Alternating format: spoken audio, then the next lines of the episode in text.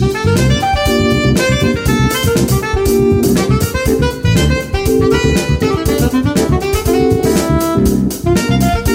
さんこんばんは。金曜日のこの時間は夜トレをお送りしてまいります。今日の担当は金内彩子です。よろしくお願いいたします。本日のゲストエモリファンドマネジメント代表江森哲さんです。よろしくお願いいたします。よろしくお願いします。そして小杉団長です、はい、よろしくお願いします。ノーディお休みいただいておりますえー、今日も夜トレは FX 投資家を応援していきますよ。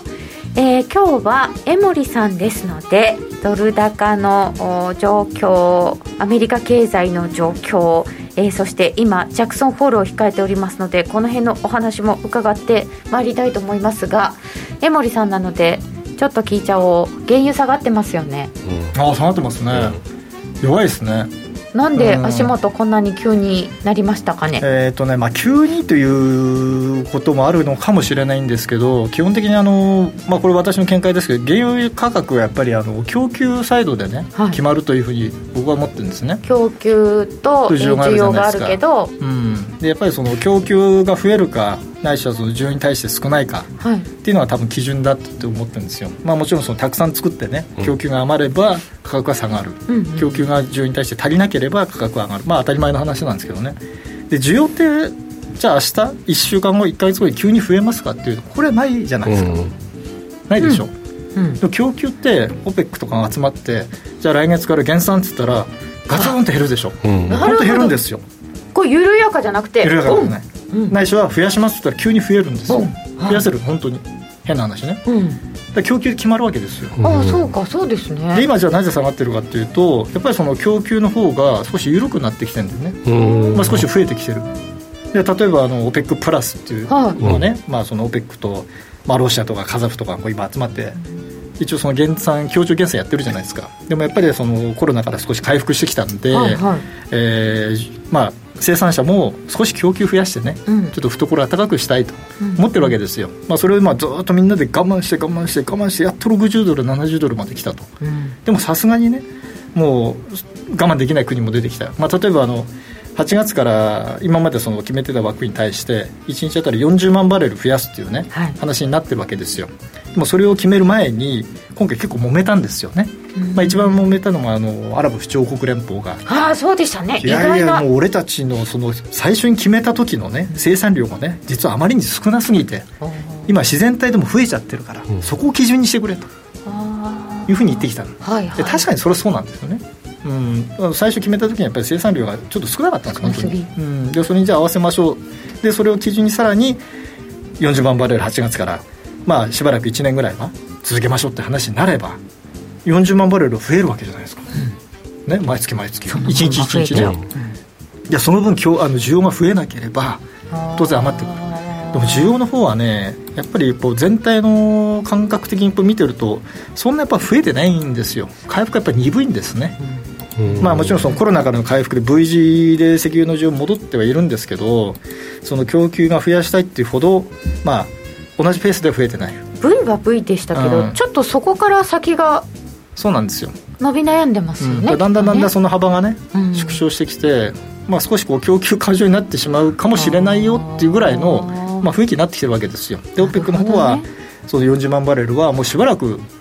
戻していくと、少しずつ、もういっていっちゃってるから。逆テーパリングみたいなもんですね。徐々に増やすあそうなんですよ。で実際に今多分500数十万バレルぐらいがいわゆるこうアイドリングしてる、まあ、要はあの余剰生産余力になってるわけですよ。待ち状態。待ち状態。だからもうすぐ増やせますって言われて1日だって500万バレル急に増えちゃったらもうこれはもうね原価格大暴落しますよ。あら。ね、でもそれはまあ一応やらないと。まずいし自分たち首も締まっちゃう、うん、収入が減っちゃうから価格暴落してね、だそこ今みんな我慢してんだけどだそういう状況なんでバランス的にはねやっぱちょっと上がりにくいなっていう。うん、ふうに思います。だから本当にその世界がコロナから回復しました、うん、まあ、アメリカからイギリスへ、ね、日本からもうもうもうロンドンでもニューヨークでもどこでもみんな行けますと、うん、いうふうになると多少は違ってくるんだけどまだちょっと早いでしょそれは。そうですね、うん、全然早いですね、まあ、国内でさえどうかっていうね、うん、でアメリカもなんか見見てると国内のその飛行機の往来もねあのまだ去年と比べると21%ちょっとまだ戻ってないっていうなんか情報もこの間出てたんでやっぱりアメリカでさえまだそんな状況ですよ。コロナ後最高とはいえ、ね、うん、まだまだ。国内でさえそうだから、うん、海外ってまだ全然じゃないですかそうですよね、うん、やっぱりその乗ってる距離は、ね、国海外の方がね長いし、飛行機。燃料は使うわけだから、やっぱりそっちが戻ってこないとまあプラスアルファの石油需要っていうのはやっぱり出てこないですよねそんな中で供給がちょっと緩んでる、緩んでるのでやっぱりちょっと上がりづらいかなと、で実際値段も下がってきちゃってるんで、ちょっと苦しいですね。そうですね。海外のやっぱファンド筋のポジションなんかもね、もうロングでパンパンにもう膨れ上がっちゃってるから、そうですよね。そう削るしかないんでね下がっていっちゃったら。そのね、うん、えー、ファンド筋の状況なんかも含めまして今日いろいろ伺ってまいります。皆様ご質問あれば、えー、チャットの方にお寄せください。随時取り上げてお答えしていきます。みんなと一緒にトレード戦略を練りましょう。それでは今夜も夜トレ進めてまいりましょうこの番組は真面目に FX、FX プライム by GMO の提供でお送りいたします。お聞きの放送はラジオ日経です。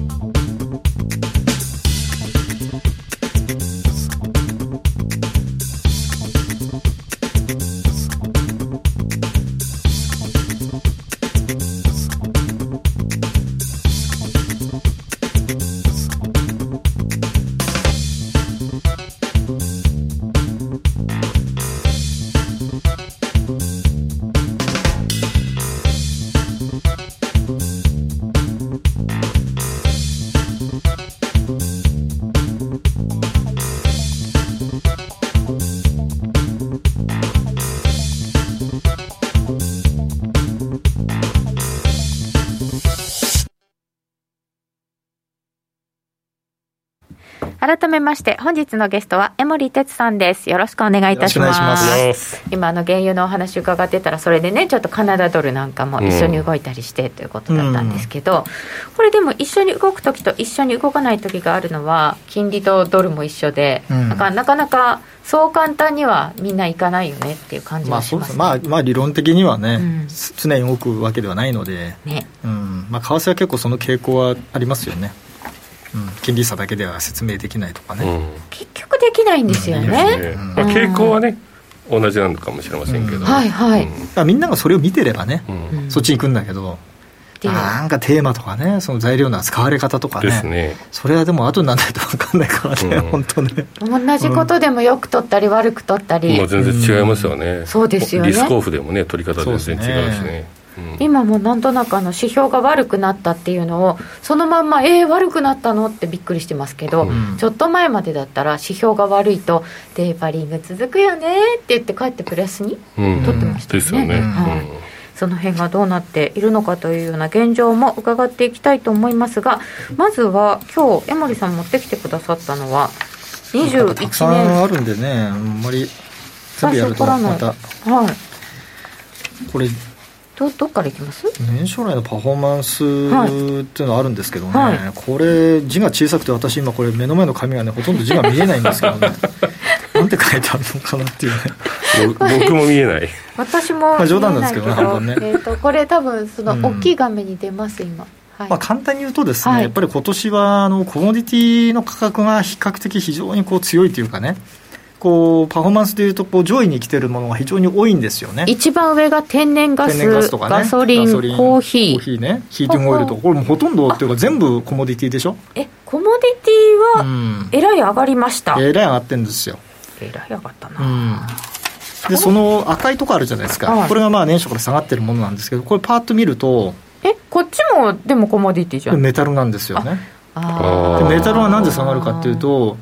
こう上がってる方は比較的あの需給で価格が決まる場合が非常に比較的多い、うん、為替の影響もあるんだけれども、まあ、比較的割合的には小さい、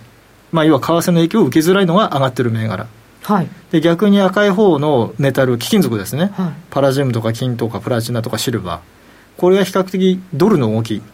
に影響を受けやすいですよね、まあ、金なんかまさにそうじゃないですか。すね。はい、今年はどうなのかって言われるとやっぱりそのドルがね、まあ、比較的強かったり、するじゃないですかだそういうところの影響をやっぱりこうゴールドとかね受けてるわけですよすごい大きくしてもらった。ものすごい大きいな、これね。すごい、すごい。うん、あ、こんな技ができたんだ。ありがとうございます。うん、そんなこともあるんでですね、はい、例えばユーロドルってこれ一応下がってることになってるじゃないですか。まあ、その上にポンドドルもありますけど、まあ、基本的にドルは上がってるか下がってるかっていうと、まあ、基本的にユーロに対してっていうふうに見るじゃないですか。で、これユーロドルがまあ下がってるんで、ドルが強いってことですよね。そうですよね。うん。ってことはやっぱりゴールドも下がっちゃうと。いうことなので、メタル、貴金属系、プレシャスメタル系はやっぱりこう売られてしまっていると。いうのが今年の特徴ですよね。あなるほど、うん、それが全然関係なさそうなコーヒーとかは上がってる。そうなんです。天然ガスとかね。もう全く為替見て誰も取引してないから、まあ、原油なんかはね比較的為替にで動いてる時もたまにあるんですけどね。ありますよね。あるある、うん、うん、あるんですけど、まあ、やっぱり需給のテーマがねこう聞いてくると、まあ、ほとんどそれは関係なくまあ、時給のテーマを見て、まあ、プライシングされるっていうのがね、ありますから、まあ、比較的やっぱ金なんかはね、もう直接でしょ。やっぱりね、ドル高の時ってね、金は上がらないんですよ。もう後でまたチャートでご説明しますけどね、はい、うん、もうこれはもうはっきりしてるんで、まあ、金とか投資されてる方は、ドル高のうちはですね、もうはっきり言ってもう上がらないので、収益取れないですよ。短期的には、ね、うん、だから僕はその利上げがあるまでは金は上がりませんよっても今言ってるわけ。利上げがあるまでは、あるまでは。利上げが利上げがあるまでがドルが上がるわけですよ。織り込みの過程で。あそうかそうか。実際に金利が上がるまでに上がっていくドルが上がっていく。でその間は金はねもう上がらない。あ、うん、まあ、低迷する。だからもう1700ドルから1900ドルのレンジがもう精一杯だと思いますよと。いうふうに言ってたら先週の月曜日かな？フラッシュクラッシュで金がいきなり1700ドル割れて休んでる間にね日本が、うん、僕もええー、と、まあ、僕たまたまその時ショートしてたんだけど買い戻しを完全遅れてしまいましてですね。あ。あこんな下がってたんだと思ってねもったいなかったなと思ったんだけど、まあ、その前にあの金曜日に雇用統計があって、うん、あの頃からちょっとおかしくなってたんでね。内容強かったから少し金利が上がって金はもう、もう金曜日の時点で売られてたんだけど、月曜日週明けにもう多分ね、それ見て、アジア時間でストップロスのオーダーがね、全部入っちゃったんだね。なるほど、薄い時間帯ですよ、ね、薄いし、まあ、やっぱりね、為替とか、他のマーケットに比べるとね、やっぱり薄いじゃないですか、うん、でアジア時間だし、で東京プレイヤーいないし、もう誰も買わない。あそうだ、月曜日祝日だったんだ。ね、でまだ中国も開く前だから、あうん、そう下がっちゃってね。あそこで結構ねショートしてんだよね投機筋が。あそうですか。投機筋がショートしててね。だからあの後また戻っちゃって。み んな慌てて買い戻したからまたバーッと上がっちゃって1800ドル近くまで戻ってるってね。意外にボラありましたよね。もう完全にもうだから投機家トレーダーはもう多分あのもう何日間でかなりいかれちゃったと思いますよ。あそう。かなりやられたと思う。なんですね、うん。うん、あんだけ動いてるから。下で売って上で買わされちゃってるから。あで余計に上がっちゃったんですよね、うん、あそこね、うん、でも普通にこう金をこう長い目線での人とかあの毎月積み立ての方とかそういうのはねほっとけいいと思いますけどね、別にいいん。ですか、ね、トレーディングしてる人はねちょっとね、はい、気をつけないといけないですね、うん。えー、で、えー、米ドルに対しては他の通貨はどうだったんでしょうというのも持ってきていただいておりますが、そうですね。やっぱりこれ見るとね、うん。米ドル主体で見ると、ドルが上がって、他が下がってるっていうね。そういうことですよね。うん、感じになってるんですよ。で、結構やっぱ年初のこと思い出すとね、うん、みんなね、円高だとかね、なんか言っててね。ああ、そうかも。これ、なんかドルが下がるぞみたいなね、うん、話だったような記憶があるんですけどね、うんうん、あんまりそう動いてないですよね。うん。逆？逆ですね。行きましたね。うん。うんまあ、最近、まあ、さっきね、団長とも話してましたけど、オージーがね、また下で切れちゃったりね、うん、5ドルさえ買っておけばいいかみたいな話だったそういう時期がずっと続いて、横ばいになって、なんかおかしいよねって言ってたら、崩れて崩れましたね。昨日もね、結構あれだったし、この数日間で相当いっちゃってますよね、今ね。そうですね。うん、うん。まあ、多少中国とかそういうのを見てやってる人がいるのかもしれないですね。あえー、最近のこう中国の指標が軒並み予想した指標もそうなんですけどね、あの政策がね、非常に危ないですね、見ててね、規制が規制が非常に危ない、うん、今日も出てましたよね、今日も出てたし、まあ、ネット系を縛るとかね、まあ、教育のあれとか、うん、塾は全部とかね。国営みたいな、うん、国営っていうかなんか利益出しちゃいけない。あとなんかその昨日もなんか出てたなんかテンセンとかアリババかなんかわかんないですけどその辺のそのアプリがおかしいから、ね、検査するとかね、うん、それ国に言われたらねもうそれは株価暴落しますよ、うん、そうですよ、ね、買えないよ怖くて。アリババ最安値。うん、そう最安値つけたもんね昨日ね、うん、だから怖くて買えなくなるからであれ結構ねあのー、なんだっけアメリカのヘッジファンドとかね、はい、買っちゃってんだよね。なるほど。安いやつとかね。あとあのディーディーディーディが IPO でアメリカ上場された時にジョージ・ソロスとかで結構買ってんのよ。もうあれ四半期報告出て他のヘッジファンドもね相当買ってたのはつまびらかになっちゃって、まあ、いつ買ったかわからないけど買った時に今相当安いじゃない。でしょうね、もう多分ねあれ相当やられちゃってると思うんだから、あそうですか。ディージーさんもねみんな買っちゃってんのよ。ヘッジファンドだってね中国のこれからのなんていうか成長期待みたいなものが、うんこうアメリカのビッグテックをずっと買っちゃって、うん、次はみたいになってますよね、ね、もうタクシーもねもうみんなねもうすごいことになるぞと もうこれ相当儲かるんだろうこの会社みたいなね、うんうん、イメージだったと思うんですけどね。買ってみたらもういきなり IPO そんなところでやってけしからんって言われてね。本当ですよ、共産党から。それはもうごめんなさい言うしかないじゃないねそれは無理よ、ね、無理無理無理。いやでも本当にそういう動きがもう加速してるみたいなところじゃないですか、中国、うん、ハイテもうだからテック株はもう香港上場されてるしてるやつとか、うん、もう軒並み大暴落でしょ、うん、下手するともうテンセントなんかほとんどもアップトレンド崩れちゃってもうどうすんのっていうレベルじゃないですか。そうですか、うん、だからこれ多分持ってる人たちね結構大変だろうなと思いますね、今ね。ですね。売るに売れない？いやだからもうそれを、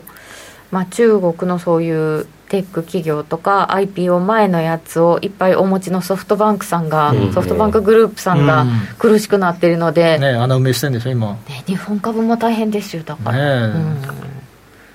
らソフトバンクグループさんもね、まあ、やっぱり個人投資家さんがね、かなり大量にね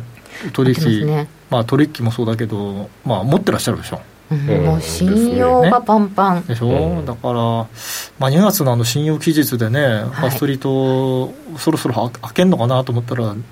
むしろ買っちゃってるんでしょあれ多分。またこの1か月ぐらいの下げで。8000円台9000円8000円台7000円台6000円台で買ってるでしょ多分。ちょっと見てないけど僕。かもしれないですね。だったらまた半年 半年間かかるよってそれはちょっと受給枠ってやつですか？そうですよねそういうので最安値をつけたわけですね。今日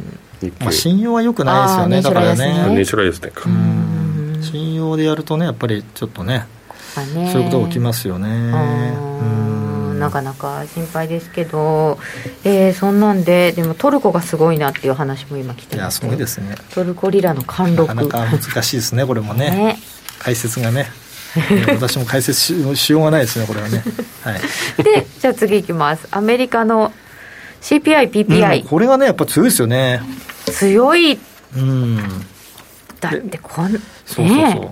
でこれ差があるじゃないですかやっぱりね PPI とね CPI ね、はい、やっぱこの差をどうするのかっていうのはねこれからいろいろ議論っていうかね出てくるんだろうと思ってるんですよ。だ卸売物価、企業の企業の間の物価の方がこの上がっちゃってる。上がっちゃってますね。でこれやっぱりかどっかにボトルネックありますよみたいな話ですか？だこれは消費者に転嫁しないとね企業業績が悪化するだけなんで、うん、これは海外は、まあ、特にアメリカなんかは普通にやるでしょ？日本企業と違うから。そうですね、うん、まあ、転嫁はしやすいじゃないですか、しやすいというか、まあ、する文化じゃないですか。企業文化としては、日本と違って、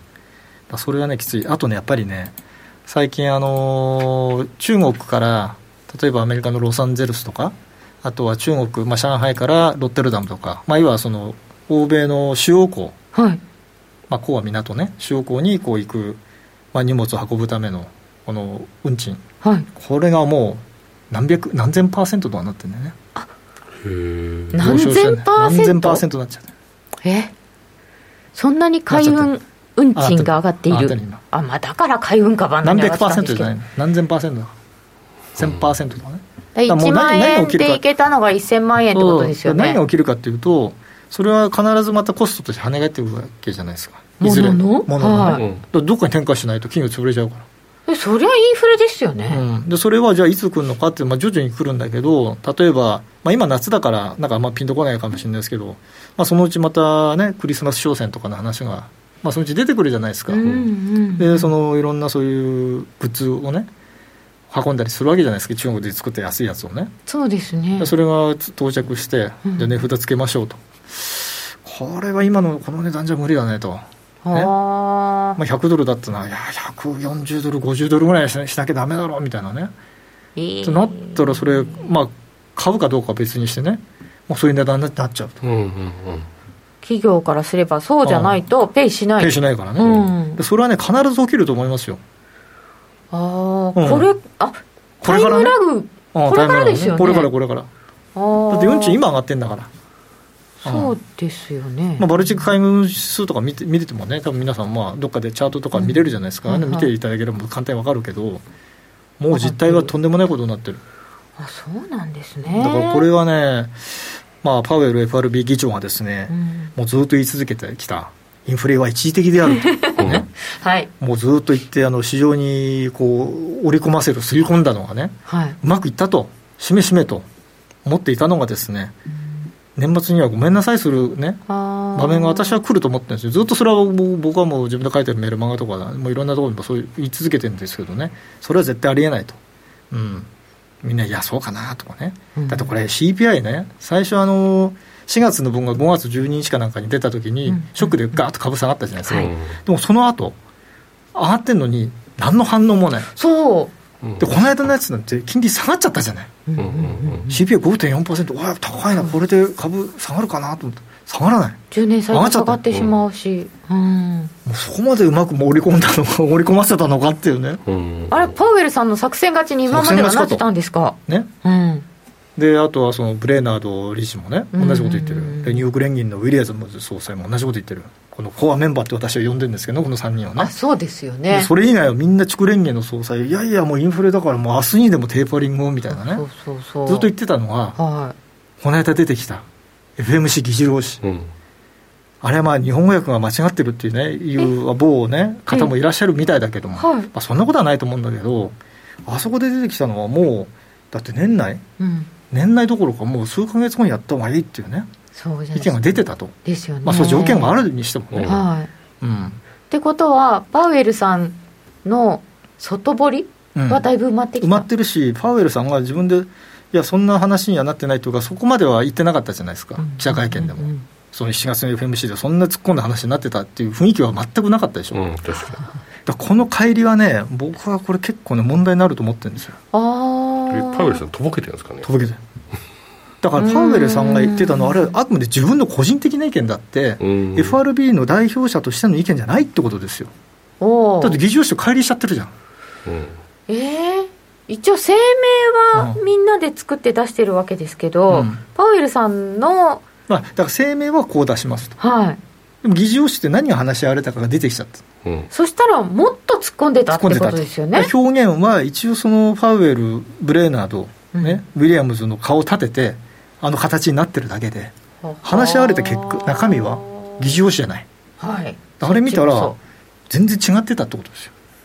ああ、うん、と私は解釈してるんですけどね。ってことはマーケットはそこまでは読んでなかったんですね。読んでないからまあ多少びっくりしたと。いうのあるでしょだってあれ投票しちゃったらだってパウエルさん一票だから負けちゃうそうですね、うん、まあマジで本当にバンとこうねあの時点でいわゆるね。うん、うん。まあ、その9月なのか12月なのかちょっと別にしてね、うん、まあ、だいぶそういう雰囲気になってきましたね。なってきましたね。うん、うん。まあ、年内ぐらいまではみんな大体考えてるのかなと思ってたんですけど、うん、意外とこの議事要旨でみんなびっくりしたので、うん、ああじゃあそういうことなんですね、うん、今までパウエルさんが言ってたことはちょっとずれちゃってるぞもう。かなりずれてる。インフレは多分いっちゃうから、うん、そのコア PC 物価指数、うん、年末2%超え、こんなも確実ですよ、うん、2%超えてんだったら、あとはじゃあ、そのパウエルさんが言ってるね、ある程度の期間、ある程度の期間、そうなったら考えます、そのある程度っていうのまたね、どの程度？今まで2、3か月だったのは、それね、半年とかね、下手したら1年ぐらいの解釈になっちゃってるえもう一時的とか、もう言葉が変。定義がね、変わっちゃってるんだよね、ゴールポストがよく動くっていうじゃない？あれと同じ。ゴールポストが動く。動かしちゃってるんだいい表現、ね、すごいよね。うん。あともうもう一つのその声をね、はい。まあ、その FRB の命題2つの命題のもう一つの声を。これ回復してないと、まだね、うんうん、まあ、確かに回復してない。非農業分も超えしたまだ500万人以上ね戻ってないと、うん、コロナ前に比べたらそれは確かにそうだと、はい、でもこれもね毎月毎月90万人ぐらいずつ本当に回復していくと、はい、まあ6か月か7か月で戻っちゃうね、うん、戻りますね。ね。それが3か月4か月続くとさすがにあれ？戻ってきちゃったぞっていうね。なるでしょ？なりますよね。あれれれれ？みたいなね。こんなもの発言でいいのかと。2か月戻りましたからね。2か月戻った、うん、でも給付金もないし、はい、もう働かないと同じね水準を維持できないと。働かなきゃいけない。9月が見もの、うん、9月の数、まあ、8月の数字が出る9月。で9月の数字が出る10月。もう大体見えてくるね、うん、ですね、うん、だからねもう方向性としてはねかなり、まあ、見えてきたかなと、うん、あとまあテーパリングをすることじテーパリングねこと自体がその買い入れがなくなるわけではないと、まあ、確かにそうなんですよね、ね、買うわけだからまだ、だけどもちょっと減る。減るだけ、ただ買ってる額が減ることによって、まあ、市場に出るお金も減るわけじゃないですか、うん、それも事実。ということは今のペースで株価が上げ続けられるのかって言われるとこれも結構実は疑問、うん、ペースね、うん、株価が上がるペース。まあ上がるかもしれないけど、今までよりは緩やかかな上がるとは思います。ただ相当緩やかになりますね。特に年後半ね。まあもう後半ですけど。か株株の、株のやつあります？株のやつは、ね、あったあったあったこれこれこれこれ面白いでしょ？はい。あコンテナの話はねそう8ページ目にあるんだ。8ページ目にコンテナ運賃の推移があります。あ、これすげえ先ほどチャットでね、昇竜券って書いてくださった方がいたんですけど、本当だわ。あとね、もう一個ね、そうだね、先にね、その S&P500 の前にもう一個ね、その金利の話をしておくと、9ページ目のね、はい、アメリカのインフレ率とアメリカの国債の利回りの関係っていう、あのこの何何図っていうの、これ、相関図っていうの、はい、これをちょっと解説しておくと、これ横軸がコア PC 物価指数なんですね。はい、で縦軸が10年債の利回りなんですよ。でコア PC 物価指数はこれぐらいの水準だったら10年債利回り過去これぐらいの水準ですよっていうのを見てるんですけど、はい、これ4月と5月と6月ってすごい乖離してるじゃないですか、うん、下に。でこの辺の数字でいくとね、まあ、6月は確か3.8%だったと思うんですけど、この数字でいくと10年債の利回りは7%ぐらいじゃなきゃおかしいと。いうのが過去の水準なんですよ。7%パー。なるほどね。えそれがなんでこんな低いんですか？やっぱお金出してるからでしょ。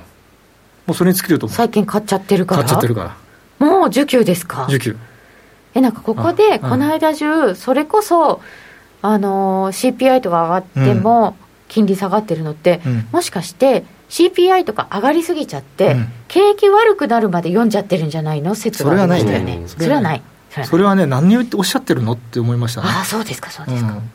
全然関係ないですもんだって。それとこれそういう話多いですよね、うん、全然関係ない。ただ景気指標はこれから落ちるのは当たり前ですよ。だって去年のコロナと比較してんだから、うん、そうなんですよ、あとねあのペースももうねすでに鈍化し始めてます、まあ、これもね、うん、僕毎毎日やってるあの頑張ってやってる YouTube でも話してるんだけど。頑張ってやってらっしゃる、うん、あの製造業とかあの辺のセンチメント系の指標 PMI とかね。あの辺はもうピークアウトしてるんですよ。そうですね、もう高すぎるしいやもう本当にでも64とかなんか半世紀ぶりとかなんかそういうの出てますもんね、うん、それはまあそういうふうな数字出ちゃってて、うん、であれはやっぱりね一回落ちるんですよ。大体落ちるとあれサイクル的には大体ね1年半ぐらいのサイクルで動いてるんですよ。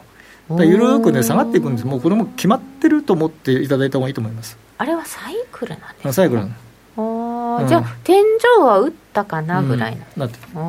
ん、で見るとやっぱりねあの50以下の時から、まあ、50以下って景気悪い時じゃないですか、うん、例えば ISM のね製造業景気指数で見ると一番分かりやすいんで50以下の時は悪いんだけど50からあの50以下から50に戻るときやっぱり株が一番上がるんですよ。ああ、実は。なんかなんか分かる気がする。赤字企業がこう黒字に行く時みたいな。そう,、そう。で50からピークつける、まあ、その期間のね、時もまあまあいいただあの50以下から50に上がるときよりも株価の上昇率は低い。でその次はこのピークから今度50に向かうじゃないですか、はい、今度転換して、ね、緩やかにこう落ちて。でこの時は一応そのアメリカの株は長期で見れば上がってるので、一応上がることになるんだけども、平均的に言うとやっぱり相当小さくなる。上昇率は。一気に。で50割れになると一気にマイナスになっちゃう。あなるほどね。今どこに入ってるかというとその50あのピークから50に下がっていくまあ、50割れるかどうかわからないですけどね、もうピークアウトしちゃってるんで、うん、50に向かって調整をしていく今、期間にもう入っちゃってるんで、それまでの期間にほどの株価の上昇はもう多分ないと思っていただいた方がいいと思います。50下落するってことじゃないですよ。そうですよね、うん、上昇のペースは明らかに低下すると思います、それは。50より上なので、いいか悪いかだったら、いい時期ではあるんですよね。いいだ。から株価も、どっちかっていうと、上がっていく方向ではあるけど、うんうん、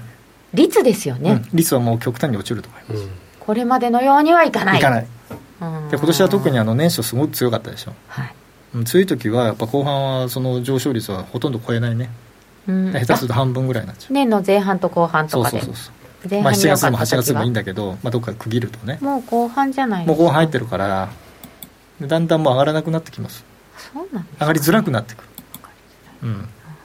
確かに今もね最高値更新最高値更新って言っていながら、うん、ちょびちょびちょびちょび上がったんですよね、うん、お金が入ってきてるからまだ上がってるんですよ。ブブカみたいにねそうそうそう、ね、この表現ね分かる人いないよね。ブブカ誰か言ってましたねブブカのようにってね。あのえな走り高跳び？棒高跳び、うん、あ記録がねちょっとずつ1センチずつしか更新しないっていうね。多分なんか賞金出るんでしょ多分。国かなんかの分かんないけど懐かしいですね。セルゲイ・ブブカだね。懐かしい。セルゲイ・ブブカ。えだって彼しかいないんだもん。圧倒的に強かったから。セルゲイ。セルゲイ。宇宙兄弟にも出てくるなセルゲイが圧倒的に強かったからね。どんどんなんかスポーツっぽくなっていく、いややめとこう。これに行っちゃうと終わっちゃうから。インフレ率まあちょっと米国債ここまあ、だから7%になるとかじゃ話じゃないけどもまあちょっと低すぎますねやっぱね。そうですよね、はい、1.28とか言ってたんですよね。うんそうなんですよ。でこれがだからこんな水準でいくわけはなく、うん、うん。まあ、ですからね、さっき繰り返しですけど、お金がやっぱり余ってて、うん、まあ、全部のお金を株に行くわけにいかないじゃないですか、まあ、昔のようにある程度こう資金が絞られてる時は、もう本当にその資産のローテーションっていうのがね、結構はっきりしてて、うんうん、いい時に株に全部行って、で株ピークアウトしたら、もう債券にまた戻してみたいなね。今ってどうなってんですか？今もうそうなってないですよね。どっちも、うん、どっちも一緒に入ってきてる。お金いっぱいあるからどっちもファンドフローのチャート見るとやっぱりもう本当に一緒に増えてるね。両方に入ってきてる。綺麗にへまあ、もちろんその状況によって強弱はありますけど、もう片方が入って片方はもうもうなんだろう流出してるとかいう週はね、ほとんどないですね今ね両方とも入るけど入ってる量はちょっとこうお互い違うぐらいで、その金利が上がったとか株が下がったとかによってちょっと違うぐらいで基本的にやっぱ入ってきて。ああもうパイが増えてんですよね。パイが増えちゃってうん。お金ありすぎ。あ超人ブブカ。年齢バレる。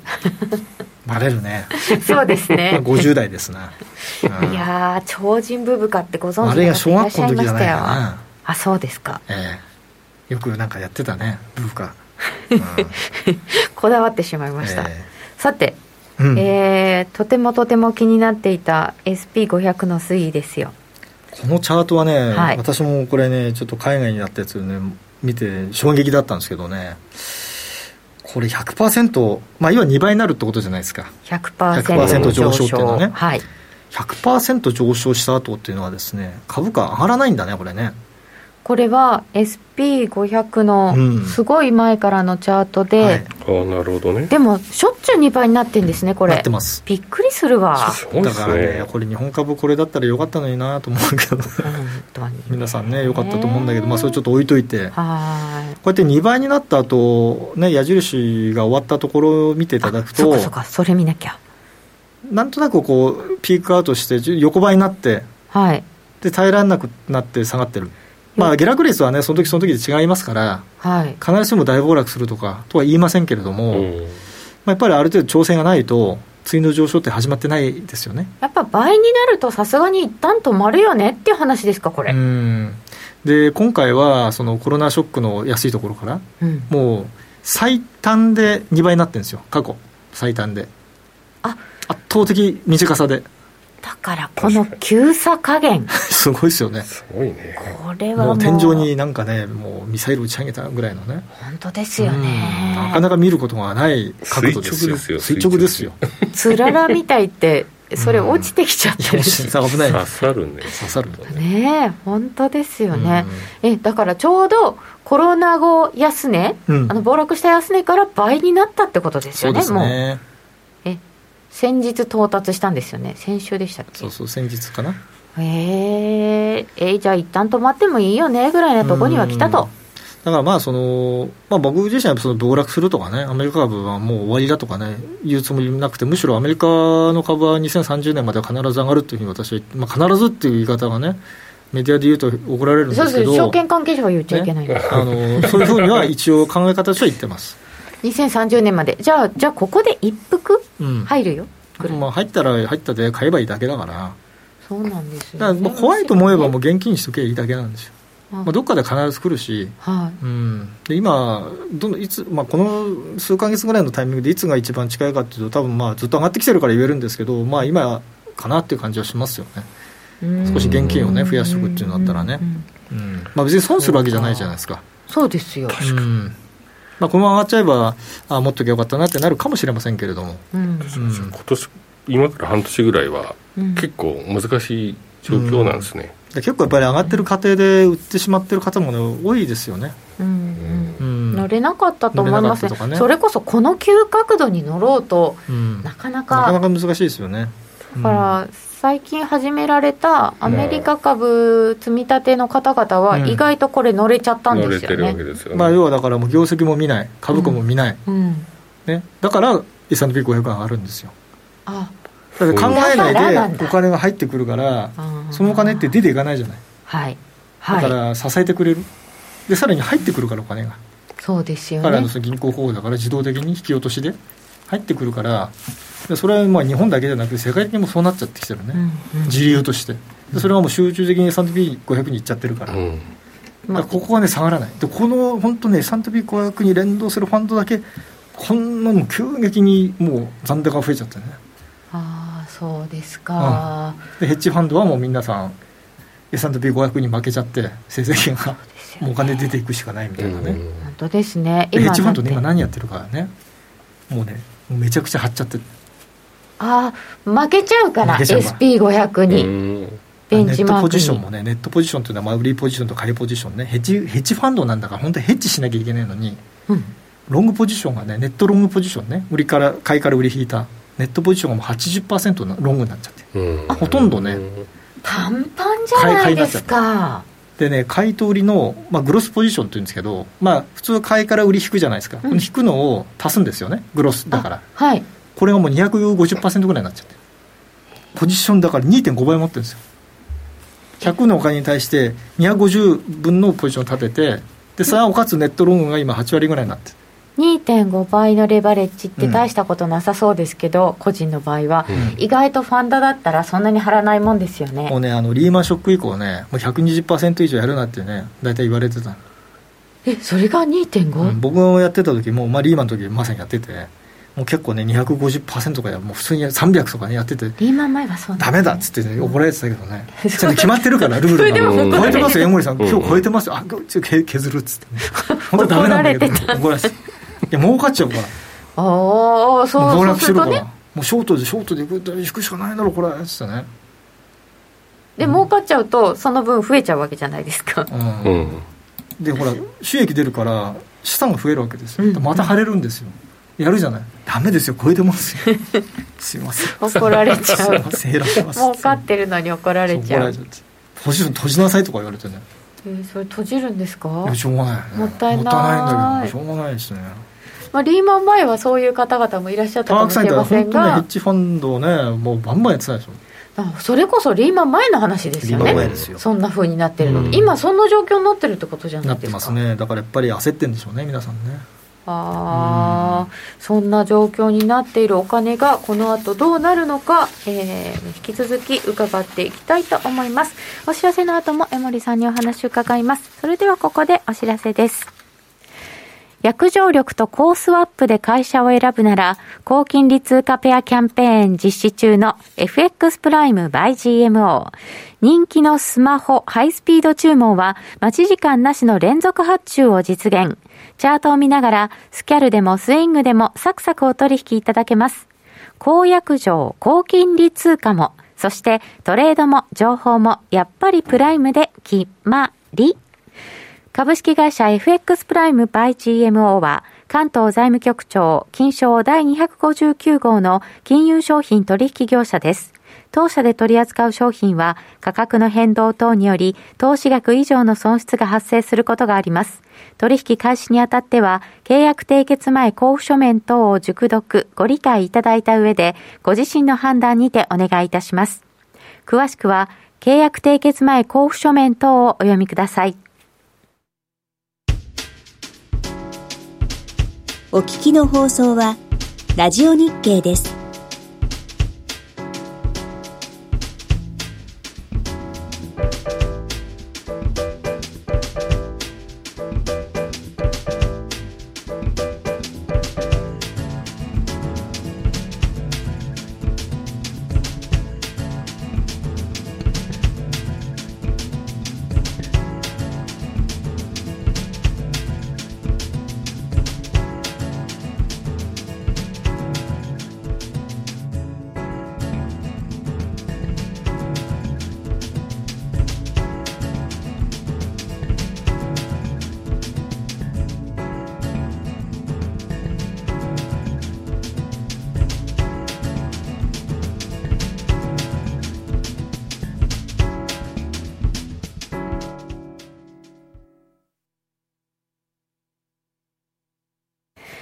続き江森さんにお話を伺ってまいります。そんなにあのヘッジファンドもパンパンに買っちゃった後なんですけれど、うん、えー、この状態でテーパリングに入ったらどうなるのか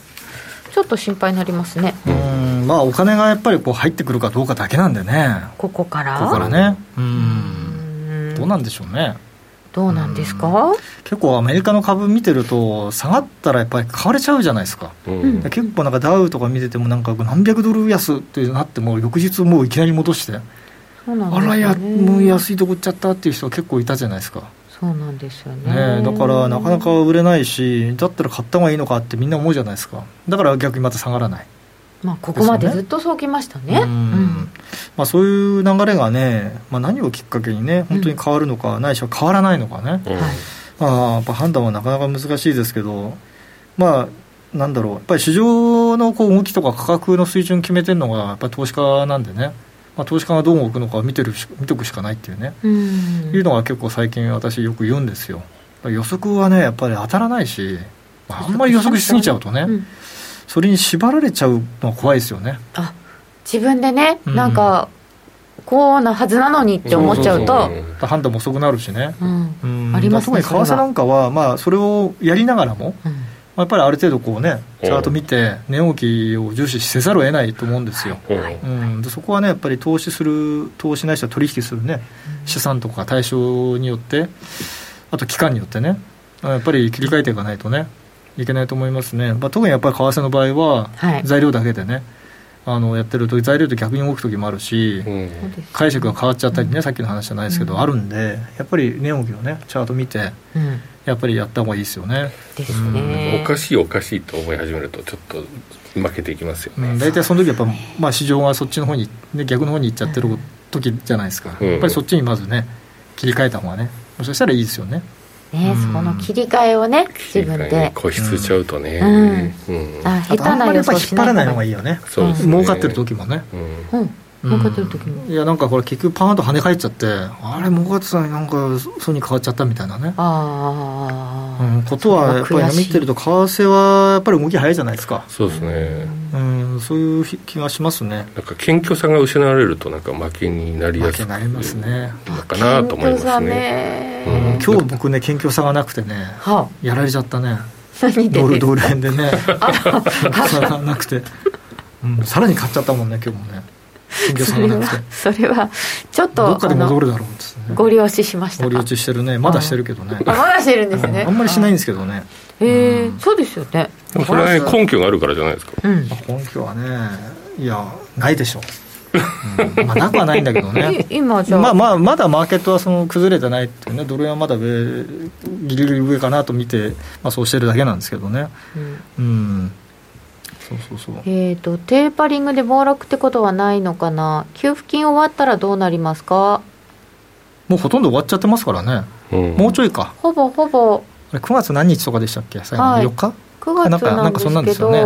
ね、えっ、ー、ともうだいぶの週が終わりにはしましたけど、ね、またイエレンさんがまだ伸ばしてもいいんじゃない？って言ってます、ね、まあ、イエレンさんもなんか最近はあの何考えてるかだんだん分かんなくなってきましたね、うん、なんかたまにあの FRB 議長かと思う思うような発言したりね。親みたいな。まだそれ抜けてないのかみたいなねあるでしょ癖ですか癖でしょうね、うん、やっぱりよっぽど気に入ってんじゃないですかねあのポジションねあそうですかねねでも考えてみれば1期しかやってないんですよ、ね、そうそうそう、短いの珍しいよねそうですよね、うん、グリーンスパンなんかねもうまだやんのかってぐらいやっててね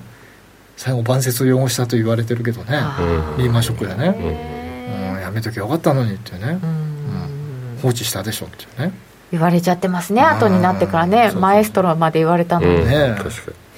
に。でそれで思い出したのはパウエルさんがそろそろどうなるかっていう話が出てくるんですかね、うん、任期2月ですけど、うん、昨日なんか出てたニュースでねあのなんか上院のね銀行委員会みたいな感じでね、うん、でそこの、まあ、委員の人で共和党の議員の人がいややっぱパウエルさんはまたちょっとやってもらった方がいいんじゃないかっていうね、いうのをこう再任のこう依頼をバイデンさんにね書簡を出したっていうなんか報道出てましたけどね、うんうん、まあそれは共和党の時にね選ばれてるから、まあ、それは出すでしょうね、うん、まあ話としてはやっぱり今のこういったパンデミックもあってなかなか難しい環境でねこの議長を変えると、まあ、難しくなるでしょうと、うん、今やってる人をこう継続した方がいいでしょうと。いうのを一応こうね立て付けにね、まあ、そういう書簡を出したっていうのが出てましたけどね、まあ、それは確かに分かりますよね、うん、分かるけどイエレンさんが急にねまたなっちゃったでしたね。分かんないけど。それもあるのか、まあ、ブレーナードさんがなるとかいろんな話ありますけどね。うん、うんまあ、誰がやるにしてもね、はい、まあ、基本的にはもう私自身はこれはもう株価をいかに下げさせないようにするかっていうのはねもう今やもうほとんど表の命題になってきちゃってるんじゃないかと、ね、もうデュアルマンデートじゃなくて議長の使命は株価を下げさせないこと。下げさせないためにどういう発言をするかっていうのがね、もう仕事であると、まあ、そういうふうに私はもう捉えてますけどね、うんあそうですか、うん、そうなっちゃってもうなっちゃってる完全に、うんうん。だからもうそれはもうそういうもんであると。うんなると、まあ、当然その周りの人は違う違うっつってもねもうそう言わざるを得ないですよ。立場的には、じゃあやっぱり何と言われようと、インフレは一時的だよ大丈夫だよと。本当は3%定着しそうなんだけどなとかね。それ言えないでしょ？そうですね。言えない言えない。バンってなっちゃいますね。バンなっちゃう、うんうん。でもどうですか、うん、先ほどのお話もありましたし、ええ、運賃なんかが後から効いてくるとすると、うん、3%ぐらいで定着しそうですか、まあ、3%かどうかっていうのはね、うん、私もまあそこまでその詳しくねエコノミストさんみたいにね詳しくはちょっと計算できないんですけども、まあ、やっぱり高止まりするでしょうね。うん。で昔はやっぱりあの原油価格との連動性が非常に高かったわけですよ、まあ、それが少し落ち着いてきたんで、まあ、だんだんその前年比で見てもね、まあ、そんなにその例えば CPI がどんどんどんどん上がっていくってことにならないと思うんですよ、おそらくね。だからあとはもうそのその先のコスト、その本当の大元の原油価格のコストプラスアルファのところ、が乗ってくるかどうかでその2%なのか3%なのかっていうのは多分決まってくるんじゃないですかね。なるほどね、うん、ただまあやっぱり原油価格が60ドル台っていうのは、まあ、決してね低いわけではないし、まあ、高すぎはしないと思うんですけど低くはないんでね。まあ、それなりのコストはの乗っかってくるわけじゃないですか、うん。うん。うん、その CPI がどんどん伸びていくかどうかは別にしても、まあ、生活のコストだとかは高止まりしちゃうんで、まあ、負担は増えますよね。今今のままずっと続きますよね。その辺の負担はね、減らないでね。そして脱炭素とか言っていると余計なコストももっと増えるなと思ってるんですけど。脱炭素は本当にね、うん、どうなのかって言われるとね、うん。大体、ああいうテーマってあの基本的に政治で動かすじゃないですか、その数字が本当はどうかっていうのもね結構鉛筆並みでね、まあ、熱動してるまで言う方もいるじゃないですか。多分ねそうなんですよそれぐらいその大転換パラダイムシフトみたいなことをやろうと思えば、もう政治的な力でね、やらざるを得ないんで、まあ、それは確かに仕方ないかなと、まあ、それによってまた新しい産業がねできたりすることってあるじゃないですか、そうですね。もう絶対産業政策だなって私は、まあ、それはもうしょうがないですよね、うん、そうやってまた新しいの作って、まあ、スクラップビルドじゃないですけどね。やらないとやっぱりね同じことをずっとやっててもね停滞しちゃうし、ただそれによってダメになる産業は結構これから出てくるでしょ。ね自動車部品なんかいらなくなるんだからね。そう言われてますよね,、ね。相当部品減るでしょうね、うん、だってエンジンのあの作ってる人だっていらいらないんだからね。どうすんの確かに、モーターで回りますもんね。確かに、何でも、ま、なんかモーターになっちゃうね銅を使う、ね、量がもう4倍になるとかね、えー、そうそうそうそう。1台あたり80キロとかしたかな何何キロってさなんかそんな、ね、みんな銅銅線がいっぱいになったりとか？ね、うん、銅はまだあのー、マシなマシなのかって言ったら変だけどスクラップがあるからね、うん、石油と違って使いましたもう戻ってきませんというのと違うからまだマシですよ、それでも全部回収できないけど。随分価格上がりましたあありましたね。今ちょっと下がってますけどね、うん。うん、えー、シェールオイル企業ってどうなるんだろう？ああアメリカと中国でどうなんだろう、うん、シェールはやっぱりもう厳しいでしょうね。ね。うん。で今はもう諦めて作り始めちゃってるんでしょ。う多分もう、うん、うん、でヘッジしちゃってるから。企業さんが、うん、で結構安くヘッジしちゃった会社今年の分とかはね多分あの結構今株主からやんや言われてるのね。あそうですか。なんでヘッジしてたんだっいやいやヘッジしないと下がったら逆にあんたたち死にますよ株主さんってね。26ドルとか見ちゃったからね、うん、マイナスもあったけど、ね、そういうふうにね言う人はやっぱ素人ですよね。うんまあね。こそカバーするためにヘッジしてんだから。そうなんですけどね。でもなんかやっぱり株主としては失敗でしょ、これ。って言っちゃうまあ、言いたいよね。してなきゃだってすごく儲かってたはずなのにね。そうです結果論です結果論ですから。そう結果論だって企業を永続させるためにはもうだってやるしかないんだ。ですよね。それ普通ですよね。それ普通なんですか、経営者としてはね。経営者としては、あと江森さん気になってる指標とかありますか、やっぱ住宅ですかね。住宅ね。住宅がねとにかく上がっちゃっててねもうケースシラーとかね。はいはい。もうこれもすごいこれも垂直系ですけどね。えっ、とそれは12ページ、うん、12ページね。12ページ、うんあそうそうそう本当だ、うん、垂直に近い。こんな上がってる。うん。だからまあこれ、まあ、今アメリカはねよく言われますけどもう資材がない。人もいない、ね、在庫もないって三重苦だっていうね。なんか昔聞いたことがあるやつの全て逆？逆。うん。ね。まあそれでやっぱり価格がね上がりすぎて、まあ、少し需要も落ちてきてるようですけれども、はい、まあ、少しね、あのー、なんなんていうんですかね、まあ、自然体で多分調整が入ってきてる感じになってきてますね、今ね、うんうんうん、徐々にね。ちょっと値段上がりすぎて、買えなくなりましたようで、うん、あのこうあ住宅件数が落ちて、うん、販売件数が落ちて、でそれを見ながらちょっと価格も落ち着くかな。やっぱりあの高すぎてもうとにかくその人生で初めて家を買う人が買えないっていうもうアンケート出ちゃってるね、一時取得層そうそうそうでもじゃあこれはまだあの需要と供給のこう正しい線を描いてるわけですかね、まあ、だからまあ需要の方が多すぎるんでしょうね、まあ、需要需要は安定してて供給が足りないってことでしょうね、うん、あ供給が足りない。正しく言えばね。まあ、そうですよね、うん、コロナで作れなかったりとか、とかね、木材があれだったりとか。あとまあ需要で言えばねもう皆さんご案内の通り、まあ、コロナでねテレワークになっちゃって、うん、お家。やっぱお家が欲しいとかね郊外行ってみたいなのは、うん、まあ一般的にね言われてますけどね。それも徐々に落ち着くかもしれないね。落ち着くと思いますよ。うん、やっぱりあのあの中古住宅の仮契約指数、うん、あれがちょちょっと落ちてるんですよね今ね。であれは大体1か月か2か月後に中古住宅販売件数にきれいに出てくるから、まあ、少しそういうのが見えてくればねちょっと沈静化するかなっていうね、うん。うん、アメリカの場合はもう中古住宅がもうメインだから、はい、メジャーだから7割8割だから、まあ、そこが少し落ち着いてくると多分全体的に、はい、あの申請化するかなと思いますけどね、そこの部分はね。そうすると、CPI の一部分もちょっと落ち着いてくるわけですか、そうですかね。貴族家賃、うん、うん、家賃今、すごいね、アメリカね。あそうなんですもうめちゃくちゃ上がってる過去最大に上がっちゃって。へでもう家計に占めるそのもう家賃の費用はもうね、ばば莫大になっちゃってね。そうなんですか、え東京以上になる？あアメリカねいや今なんか東京は大したことないんじゃないんですか？どうなんですか、ね、あ東京最初ないね、うん、大変な莫大な費用になっちゃって今アメリカ住宅価格が高いと住宅価格高いかって言ったら今度家賃まで高くなっちゃって。あそういうことですよね、うん、それもデータで、ね、かなりはっきり出てきちゃってますね今ね。とやっぱり、多少賃金が上がっても、家賃は上がるわ何は上がるわっていうと、可処分所得っていうかなんか、本人は苦しいですよ、ね、今のペースでいくと、その家賃の上昇ペースの方が家賃よりもの上昇よりも明らかに早いので賃金よりも上がってる、うん、上がっちゃうから手取りが減っちゃいますね、うん、減っちゃいますよね。かなりきついと思いますだから。うん。だからちょっとそっちの家賃の方が早く沈静化してくれないとね。うん、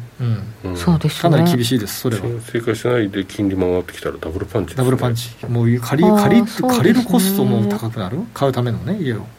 なっちゃうし、まあ、今までやっぱり住宅が売れてたのは金利が低いからっていうのはね、あのもうこの住宅ローン申請件数と10年債の利回りっていうやつね。13ページ目にあるんですけどね、はい、まあ、これでもはっきりしてるじゃないですか。金利上がるとやっぱね、ね、これから住宅ローンを、ね、借りる人たちやっぱ減りますようん自然的に沈静化するんですかね、うん、そうですね、まあ、上がればね。とね、うん、イエレンさんもねちょっとこれ住宅価格大丈夫かってポロッと言っちゃってた時があったんですよね。一回ね、ね、うん。まあ、それやっぱり彼らとしてはやっぱり心配の種ではありますよね。これは、まあ、財務長官であろうが FRB 議長であろうがそこの辺は多分問題意識一緒でしょうね。ね、うん、庶民にとってかなり大きな意味を持ちますよね。そうなんですよね。住宅価格、うん。うんうん、その辺がまあいいペースで調整してくれればね、うんうん、まあ、持続的にこうね経済成長もね維持できるかもしれないですけど、うん、成長が続けられるかどうかっていうのの一つにかかっている、ね、そうですね。なると思いますね。はい、うん、で出てきましたのがえっ、ー、と実質金利金,、ね、金価格ドル指数などなどこれ金はね今の値段はですね、はい、ほとんどフェアバリューですね。そうなんですか。1785ドル前後っていうのは今のそのアメリカの、まあ、マイナス金利とマイナス金利じゃないや実質金利がマイナスになってるのとね比較するとね、うんうん、まあ、ほとんどフェアバリューなんで、まあ、そんなおかしい値段ではないかなっていうのが私の今の印象ですね、うん、じゃあまあこのぐらいのところでぼちぼち金利が上がりそうだなっていうところなので、うん、金利がだから上がるとちょっと買いづらいですよね、あとドルですよ、ドルドルと金利、ドルの金利と、まあ、ドル指数があのずっと連動してるわけじゃないんで、うん、ここ難しいんですけど、金見るときは金利よりもドル指数見た方がいいです。っていうのが16ページ目のチャートですね。そっか。こう、うん、あの一つドル指数置いて金価格になるけど、うん、その前の金利見ててもちょっと分かんない時あるわけですね、うん、だからもうねあのストレートでドルと金を比較した方がいいです、これ見るとね、ほとんど一緒。最近は、まあ、これまあ短期のチャートですけどね。長期で見ても同じ、あそうなんですね。やっぱり、ね、ドルが高い時金はね上がらないんですよ。うん。だからさっきお話したように、まあ、テーパリングから今度利上げあるじゃないですか、うんうんうん、まあ、その過程でドルがずっと買われていくはずなんですよ、はい、その間は金はやっぱり上がりづらい。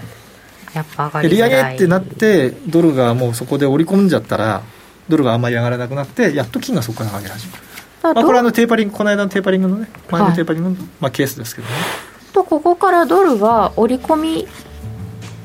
始める？あ、うん、もうもう織り込みもう今始まってますよねもうね多分ねじゃあここからちょっとドル落ちないんじゃないですかねだから。ドル高へということになりそうですけど、ね、このあとじゃあもうちょっとお時間取っていただいて5ドルなども見ていきたいと思いますが本編そろそろお別れのお時間です。この後は YouTube 延長配信でお楽しみください。えー、ラジオの前の皆さんまた来週です、えー、ここまでのゲスト江森哲さんでした。どうもありがとうございました。ありがとうございましたこの番組は真面目に FXFX プライム by GMO の提供でお送りいたしました。お時間があれば YouTube でもう少しお付き合いください。